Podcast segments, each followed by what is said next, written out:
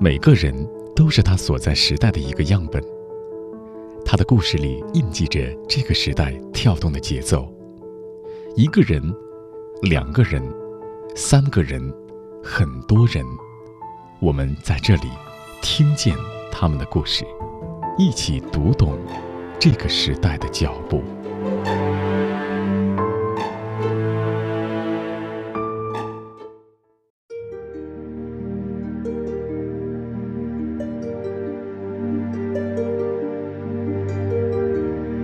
水下，一米，两米，五米，十米，三十米。不携带气瓶，调节腹式呼吸，屏气，尽量往深潜。没有重力，没有声音，这是属于自由潜水者的独特生命体验。阳光曾经创造中国男子静态闭气国家纪录。从供职于世界五百强的汽车企业，到自由潜水专职教练，大海里到底是什么吸引着他？我在下水以后，我所有的技术动作就交给身体，我让我的身体自己去做。那我的大脑在水下就是享受，然后那种感受很神奇。我甚至会觉得，在水下的那个自由潜水的状态，才应该是生活的状态。然后回到陆地上啊，还要两条腿迈开走路，好累啊！今天，就让我们一起听见阳光的故事。阳光你好，Hello，你现在是在哪儿接听电话呢？我现在是在上海的酒店房间里面，嗯，刚参加完一个培训。然后接下来可能呃后边还有其他的课程，然后今天下午赶飞机去到深圳去。你的身份是会去做自由潜水。其实说到自由潜水的话，可能很多听的人大家都并不是太了解这个领域。我看了一下简介，说自由潜水是世界上仅次于高楼跳伞的第二危险的极限运动。为什么会这么说呢？嗯，每次有人一查自由潜水，就去百度开始查，然后我也不知道这是谁 给自由潜水定的这一个界限。所以你不这么觉得是不是？我不觉得自由潜水危险，我更不觉得它是极限运动。呃，如果你去看呃一些影像记录，呃，相信大家都看到过鲸鱼、海豚吧。嗯，其实这一些动物呢，都是哺乳动物，和我们人一样是用肺在呼吸，嗯，而他们是在用他们的一生在做自由潜水。所以，如果这么讲完，你还觉得自由潜水危险吗？哦，这个点我从来都没有想过，哎。对，是，呃，今年看不到，往年的时候，我们有很多的自由潜水的，呃，潜水员和同学，嗯，都会在海外去。沿着鲸鱼和呃，尤其是鲸鱼巡游的路线去观鲸，那自由潜水员的观鲸是比较近距离的，我们会跳到水中和他们一起同游。鲸鱼通常是在几百米甚至到上千米的地方在巡游，那为什么他们会来到浅水区呢？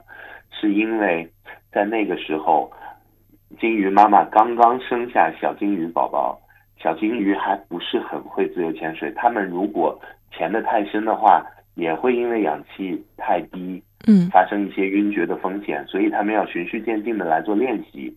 那这个时候，鲸鱼妈妈就会带着它在比较浅的地方，甚至是五米、十米、十五米深的海水当中，一边巡游一边教会它一生要用到的这个技能，就是自由潜水。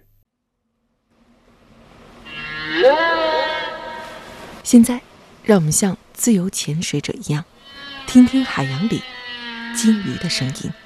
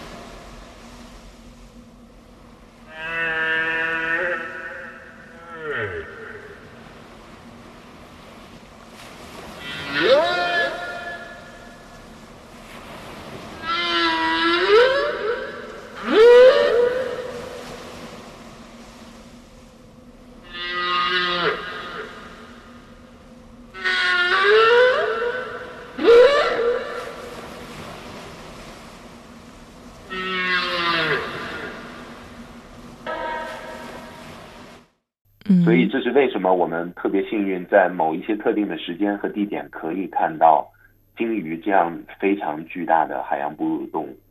对于阳光你来说，当时你是怎么打开自由潜水这扇蓝色大门的呢？嗯，其实跟很多人一样，就是工作一段时间以后，那大家都休年假嘛，年假如果就废废的在家躺一个礼拜、两个礼拜，其实也挺没意思的。所以，呃，我们一群朋友就开始去去海岛游玩。然后去海岛玩呢，其实我是非常喜欢水的，我从小就非常喜欢水。可是你去了海边，总会有不同的项目，那就去玩吧。觉得水上的项目，比如说什么香蕉船。飞鱼、什么滑翔伞这些，包括甚至水上摩托，可能都不是很过瘾。那说试试水下的吧，浮潜穿着那个救生衣，前导还不让你脱，怕你出危险，我也觉得不自由。然后试过了，呃，水肺，也就是背着那个压缩空气的气瓶下水去体验的那一种方式。呃，水肺水肺潜水的体验潜，我也。觉得不是特别自由，很喜欢。直到有一次我们在去帕劳的时候，呃，一个一个前导在一个前点，为了让我们看到下边的鱼，所以他把中午的我们盒饭吃剩的米饭团子团了一团，团在手上，然后他就没有用任何的这个供气装备，他就直接就下去了。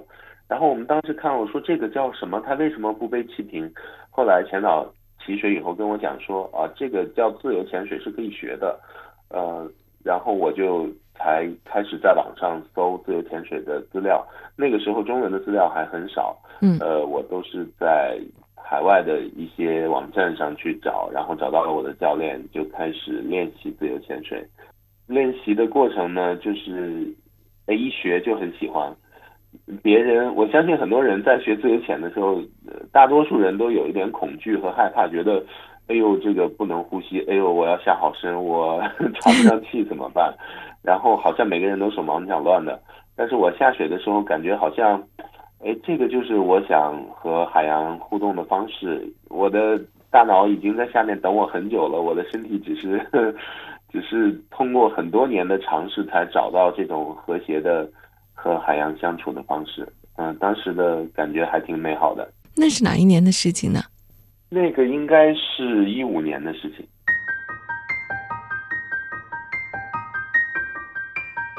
常年居住在岛上的渔民，为了生计，憋气下潜到水中摸螺、抓螃蟹，用自制鱼叉叉鱼，这就是古代版的自由潜水。后来，他被热爱这项运动的人们慢慢的系统化、专业化，创造了自由潜水这项运动。自由潜水记录的记载最早始于1919年，当时雷德蒙·布切尔创造了下潜30米的世界纪录。2019年，由中国水上运动中心举办的中国第一届自由潜锦标赛。在烟台开赛，这代表了自由潜水这项运动第一次在中国官方正式化运作。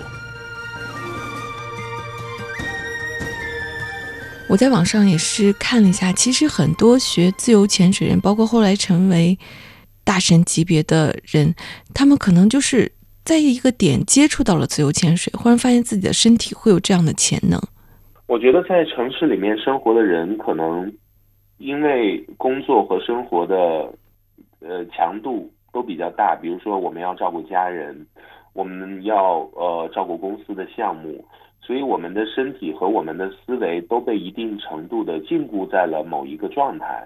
好像在大城市里面生活的人都是朝九晚五的，然后周末可能就放松放松，可能出去跟朋友聚个餐，然后喝一点酒。聊聊天，然后到周末再睡两天懒觉，处理一下这个家务，打扫一下房间，再带孩子做一些亲子的互动，或者送他去补习班。好像我们的生活就永远是这样的。我们忘了人其实，在城市里面生活的状态以外，还可以有其他的状态。我们小的时候，男生都喜欢看一个电，呃，就是动画片叫《变形金刚》。那个时候觉得哦，这个大黄蜂，包括擎天柱，好帅啊！一会儿是人，一会儿是车。其实人是有这样能力可以变形的。嗯，如果你学过滑翔伞，你就能够体会到像鸟一样飞翔的快乐。然后很多人是喜欢滑雪的。那滑雪的时候，我不是在靠双脚在走路，我是在靠一块或者是两块滑雪板带着我在前进。那个状态是完全不一样的。如果有一些人。呃，是喜欢滑板或者是冲浪、冲浪这样的板上运动的时候，你会发现你的你的整个人的状态又是不一样的。那潜水也是一样，其实多创造一些不同的场景，去让我们体会更多的快乐，这个是每个人都可以做到的。只不过可能我们在呃城市里面生活太久了，忘了我们还可以做这样的事情。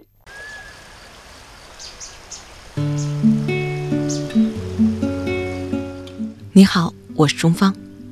因为工作的原因，我会接触到很多有趣的人，他们的人生经历各有不同，但他们都有梦，是这个时代中生命的舞者。我喜欢他们，想要把他们的故事讲给你听，于是就有了听见，听他们的人生故事，让我们一起成长。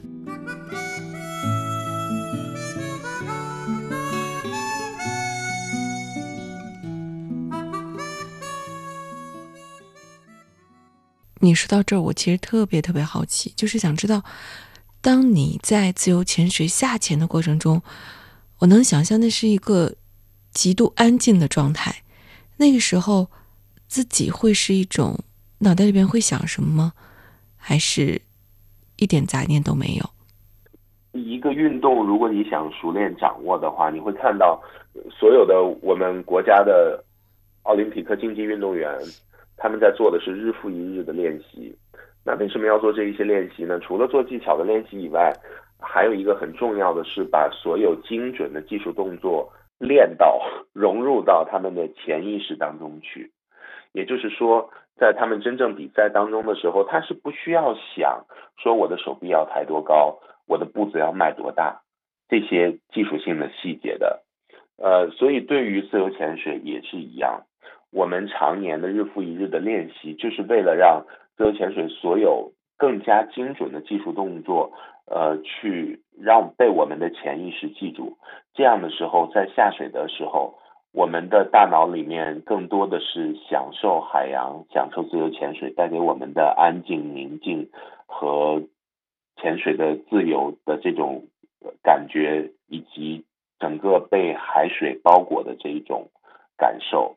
它是非常宁静，但是又非常快乐的一种感受。其实你要问我想什么，我真的没有在想什么。我不会在想我的脚蹼应该怎么踢，我闭气还能闭多长时间。那个可能是当如果你的技巧还不纯熟，你还需要用主观意识来做出一些评判的时候才会发生的事情。我基本上从去年开始，因为每一年我都会做自己的自由潜水竞技的训练，去年开始。我在下雪的过程当中就变得非常的享受，非常的放松。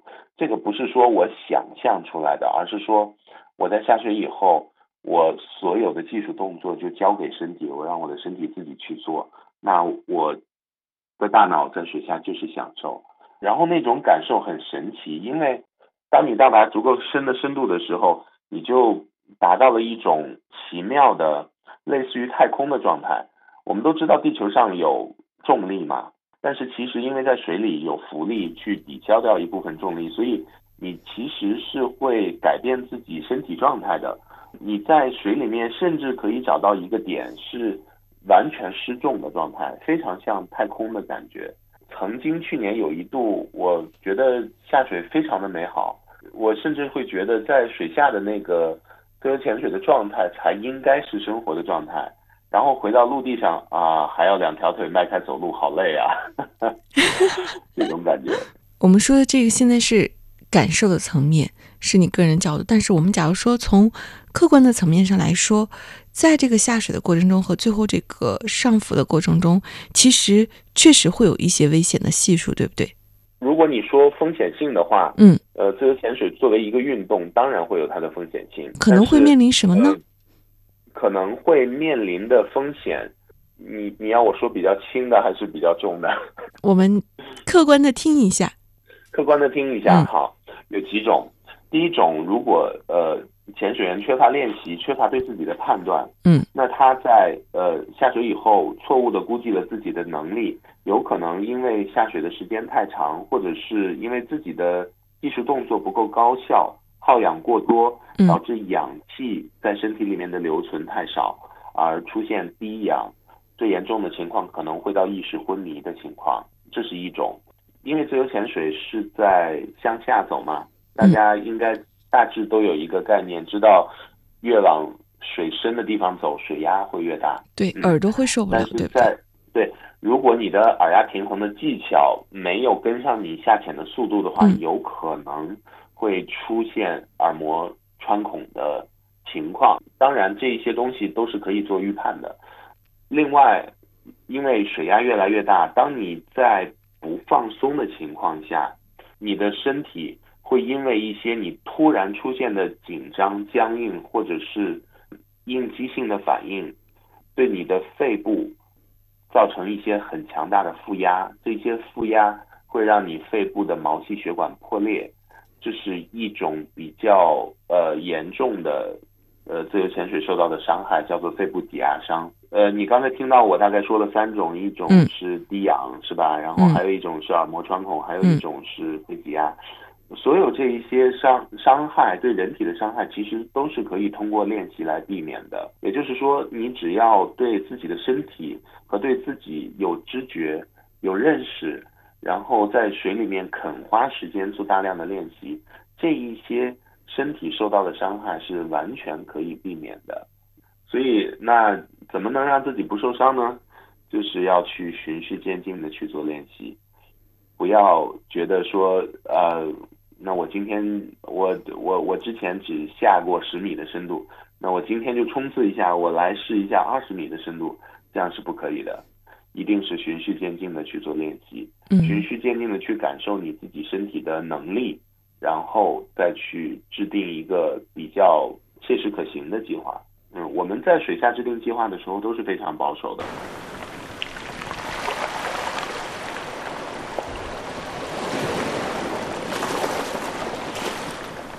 大家好，我是自由潜水竞技运动员杨光。自由潜水是带你了解蓝色星球百分之七十一海洋的最好方式。我在听线等你。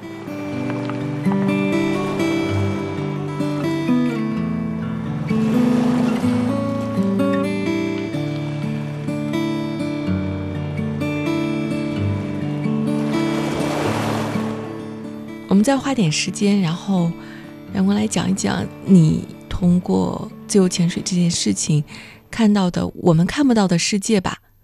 嗯，我看到说在每一年应该有一个这个 AIDA 是国际自由潜水发展协会，我应该怎么读它呢？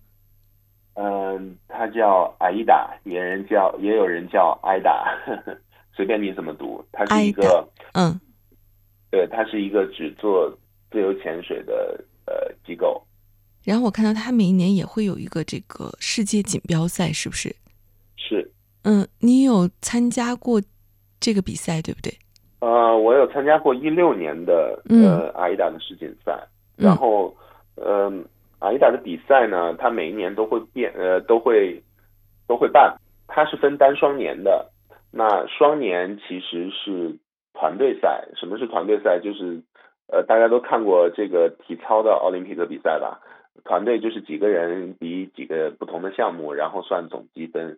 我那一年是一六年参加的是团队赛，那是我们中国第一次派运动员到世锦赛上来参加团队赛。比赛三个项目，然后算总积分。呃，项目呢其实是大家如果你去上自由潜水课程就会经历到的。三个项目，那第一个是静态闭气，也就是我不动，呃，我就吸饱一口气，头朝下闷在泳池的水里面，当然旁边有安全员来保护你了，然后看谁闭气的时间最长。第二个项目是泳池的动态停游，什么是动态停游呢？也是你闭一口气，也是在泳池里面，在下边游，这个比的是看谁一口气游的距离最长。当然还会有一些其他的比赛呃规则的要求。呃，第三个项目是横纵下潜，横纵下潜是一个深度的项目，那就是你穿着小蹼向下游动，呃，最深的，你最深的个人最好成绩，呃，这三项总分加起来，所有人的总分加起来去做排名，来比出那一年团队赛的呃总冠军。现在在世界上来说，竞技水平比较高的会是什么国家呢？自由潜水近代的发源地其实是。呃，围绕着地中海来发源，所以如果你看的话，像呃，捷克、呃，法国、嗯，意大利这几个国家是非常强劲的对手，然后。包括当然不用说了，战斗民族在每一个领域都是非常强劲的战斗对手。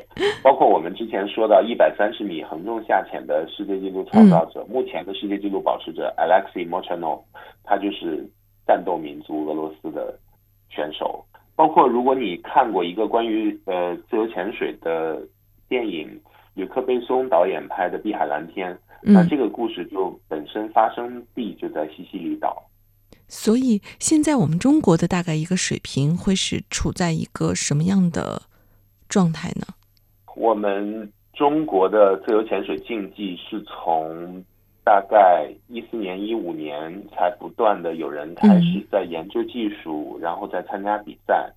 然后这几年呢，我们欣喜的看到有很多的很多新的人、新鲜血液加入到自由潜水的大家庭里面来。可是好像能够选择竞技的人为数不是很多，我们也 急切的需要新鲜血液进来，然后补充到竞技的这个梯队里面来，让中国在世界的自由潜水竞技舞台上能够有更好的表现和成绩。当然了，这个不是说啊，大家一定要去比赛拿好成绩，不是的，不是训和训练还是分不开的。嗯，对，如果你。还不是一个成熟的自由潜水员，当然没有办法做这一件事情。目前来讲，我们国家的最深的深度记录呢是一百一十一米，如果我没有记错的话。嗯，呃，也已经很棒了。一百三十米也挺近的了，对，对，是。但是其实超过一百米大深度的人是一只手可以数得过来的。但是你要知道，欧洲的。欧洲一个国家的人口才有多少？我们国家的人口基数是多大？所以其实我们是有非常大的提升和发展空间的。嗯，但是不得不说，就是对于我们来说，这个还是一个处于一个启蒙的阶段吧。也许我可以这么说，因为就像我在采访你之前，我觉得我对自由潜水我是一无所知，甚至是当。朋友告诉我，哎，可以采访你的时候，我才开始翻看关于自由潜水的资料，然后才知道，哇，世界上竟然还有这样一项运动。对，其实现在因为自由潜水的运动还不被大多数人所看到，它不像游泳、跑步、瑜伽，呃，那么普及。嗯。但是现在的确，我们看到，因为自由潜水水下的照片、视频是非常令人愉悦和呃容易引起人注意的。所以现在越来越多人加入到这个领域和行业当中来，可是依然我们要不断的对着媒体、对着呃潜水展上的展展会上的观众，嗯，和 和每一次分享会里面的观众去普及科普什么是自由潜水，嗯，但如果你让我用一句话来形容自由潜水的话，自由潜水就是一种闭气下水的运动。这种运动呢，是我们每一个人都可以学习的，呃，运动，它不会有任何人学不会，然后它会是一种很不一样的生活方式。如果你在生活里面有各种压力，你可以通过水能够得到最好的排解。我觉得可能这个就是我想要跟如果你还不会自由潜水的人跟你介绍自由潜水的话，大概是这这个样子。嗯，我看了你的经历，你是在中国传媒大学读的英语播音的本科，后来又进入了一家世界五百强的汽车企业做 marketing。到这个之后，你现在是一名潜水教练，从一个朝九晚五的上班族，然后到现在这样一种，我觉得应该是嗯相对自由的一个工作状态吧。然后你会觉得非常喜欢，是吗？对我来讲，通过一些选择，不断的把自己靠向自己更喜欢的事情和自己更喜欢的生活，这是我觉得过去几年我在做选择的过程当中，我做的最对的事情，是特别幸运的事情。但是，是不是就一定是做一个自由的潜水教练就那么好呢？或者说，真的有那么自由吗？应该也不是。送大家一句话：不要只看见贼吃肉，不看贼挨打。那你来讲讲 挨打的经历。每一个行业都是有好的一面，有不好的一面。所以我当然不要劝所有的人都放下手头的工作，说你们都不要工作了，都去海边去寻找自由吧。这样是不现实的。自由潜水的教练，他是一个自由职业。那和朝九晚五的工作相比较，他有着自己不同的压力。我没有了时间上，比如说时间，我不用早早晨晚上去打卡，我不用跟老板汇报工作，我不用呃周末加班。嗯，如果我自己选择不加班的话，我可以不加班。可是也有对等的压力，你要自己去应对。那比如说，你的收入来源完全只靠自己，如果你工作就有收入。如果你不工作就没有收入，嗯，然后甚至可能你会有这样的情况出现，就是啊，我是一个新教练，我的招收能力没有那么强，那这个时候我想工作，可是我没有工作，然后以至于让我自己饿肚子，所以这些风险大家都要提前去做一些预估。那比如说今年这个特殊的时间，呃，我们从一月份大多数的城市一直 lock down 封锁到四五月份。那在呃，慢慢的，现在我们国内的内循环才复苏了过来。那在这个过程当中，如果你是一个在职的有工作的员工和一个自由职业者来讲，那在这一段时间，你可能能够得到的保障，至少是心里面的这一种安心会更多一些。而自由职业者和一些小业主，那他们就会过得比较辛苦。其实我自己也是，我我并不是说我学完自由潜水。考完自由潜水教练以后，我就第一时间辞职的。我大概做了一年半的兼职教练。嗯，什么意思？就是我周一到周五我在 CBD 穿西装打着领带在上班。嗯，然后周五我就跳上去往另一个城市的动车，然后周末就在教别人潜水。然后教完潜水以后，大概是礼拜日晚上。十二点，我记得非常清楚，就凌晨左右再回到北京，然后再开始新一周城市里面的工作，也做了很多的纠结。其实如果 OK 的话，我还挺喜欢这种呃双面生活的状态的。可是身体给我发了很多次的信号，呃，我的身体那一段时间就特别的累，因为周一到周五的工作强度也挺大的，呃，然后周末其实也需要消耗很多的体力和脑力。来帮助同学完成他们的潜水课程，所以身体在不断的给我报警，我那一段时间的身体就不是特别的好。最后我自己在喜欢的事情和经常做的事情之间去做了一个选择，选择了自己更喜欢的一种生活。这个选择不是呃 不是我考完潜水教练第一天就做了，而是当我需要做这个选择的时候我才去做。嗯，其实。也是一个理性权衡之后的选择。理性不理性，我就不知道了。但是反正现在过得还挺好的。家人会不会有一点不理解啊？家人，家人其实挺矛盾的。家人当然希望你好，然后但是以他们的生活经历和阅历来讲，当然是你在城市里面找一个比较安稳的工作，至少他们看来不会饿肚子。其实我瞒了我妈两年多，我做全职自由潜水教练的事情。她知道我在教潜水，但是她以为我还在工作。然后直到去年吧，然后我们这个事情，呃，全职我做了两年多的时间，各方面也都 OK 了，然后我才去跟他讲说啊，现在我是全职了。然后他说好吧，你把自己的生活和工作安排好，嗯，不要让自己太劳累，也就。也就都可以平稳的接受。看来有时候还是得要有一点点那个谎言哈。嗯，善意的谎言。对对对。因为很多人都其实其实我们身边大多数的人都是想让我们变得越来越好的，但是他们只会用自己擅长的方式。感恩他们对我们好，但是同时要坚定的做出自己喜欢的选择。他们有一颗纯粹的赤子心，用一生追逐梦想。他们有一个不灭的梦想，用时光兑现诺言。他们有一个有趣的灵魂，即便是苦旅也微笑前行。他们是闪着光芒的人，他们的故事。让我们一起听见。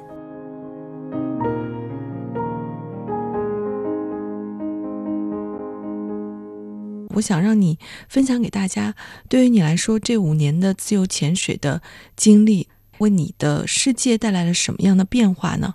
其实我是从三十岁左右开始接触自由潜水的。其实继续回原来说到二十多岁。就是特别迷茫的那个状态，我觉得呃每个人都会经历从二十岁到三十岁，然后包括随着年龄不断长大有新的感悟的这么一个过程。但是我很感谢自由潜水帮我从二十岁到三十岁转变的时候没有任何的慌张，因为大家二十多岁的时候都会觉得哇三十岁这个我会是什么样子？可能那个时候我我再没有办法熬夜抽烟喝酒。蹦迪了，然后呃，自由潜水其实给了我呃一个非常平稳的过渡，而且嗯，因为自由潜水你会发现人的不用说大脑了，我们可能都看过一个电影叫《超体》，大脑开发不断的开发，你能做更越来越多的事情。其实我们对于身体的开发都还没有达到很大的程度。你想想，我们通常只用双脚来走路。你知道，呃，我们还可以踢脚蹼，呃，我们没有脚蹼，我们也可以在水里去做类似于像蛙泳、游泳的动作来潜水。然后我们的肺是如此的强大，它可以吸入的空气其实要比你正常平时无意识的呼吸要多五到六倍。包括甚至有一些高阶的非常厉害的自由潜水员，他可以控制某一些我们注意不到的口腔当中的肌肉。然后它是不需要在水下来捏鼻子做呃耳压平衡的动作，就可以把耳压平衡完成的。呃，这一些其实都是在不断提升身体觉知的过程。在练习的过程当中，你发现你的身体随着你越来越了解你自己的身体，你也越来越了解你自己。你会发现很多的事情，只要你敢想，那它就可以实现。我们呃通常来讲，在做一件事情的时候。呃，其实我都会跟同学来讲，自由潜水，你首先你要相信，你非常坚定的相信你自己可以自由潜水，你可以完成呃一个十米、二十米下水的这么一个目标，那你再去做，你才有可能去完成。我觉得这个可能是自由潜水对我一个非常正向的引导和疗愈。听起来，我觉得它蛮像。我们比较会接触到一项运动，瑜伽，就是好像在强调身心的结合。对，其实我们的身体和呃身体和大脑是要配套的，就像你的你的电脑的硬件和软件一样，只有它们配套，你才能非常顺畅的去运行你所有的程序和使用你的身体，使用你的大脑。所以，不管是你的身体和大脑任何一方面出问题的时候，其实你的人都是在一个。呃，不是很健康的状态。嗯。呃，其实你有没有发现，我们大多数人在城市里面生活，我们的大脑都在被极度的使用。嗯。但是可能做的也不是自己最喜欢的事情，然后身体呢又在被极度的压抑，或者是说处在一个很疲劳的状态。这就是我们说的身心不统一造成的一些亚健康的状态。我会建议大家在城市里面的人，如果你现在还没有时间去尝试自由潜水，没关系，尽量的让自己的身体运动起来、活动起来，你也会提升自己精神的状态，你的心情变好，你的身体也会变好，他们都是相辅相成的。就是你的生命哲学是什么？我我现在还年轻，我没有到谈论生命哲学的 时候吧，但是呃，的确，如果是想跟大家分享，或者是说给大家一些建议的话。我觉得是两句话。那第一个是，你要经常去听你的心告诉你什么。如果你想要去做，就一定去，一定要去尝试去做。这是第一句话。那第二句话，我想跟大家分享的是，一件事情不管你看起来多难、多不可能发生，在你做这件事情之前，你一定要相信这件事情可以发生，因为世界上发生着非常多不可思议的事情，而在他们开始之前，他们是坚定的相信这样的事情可以在世界上发生的。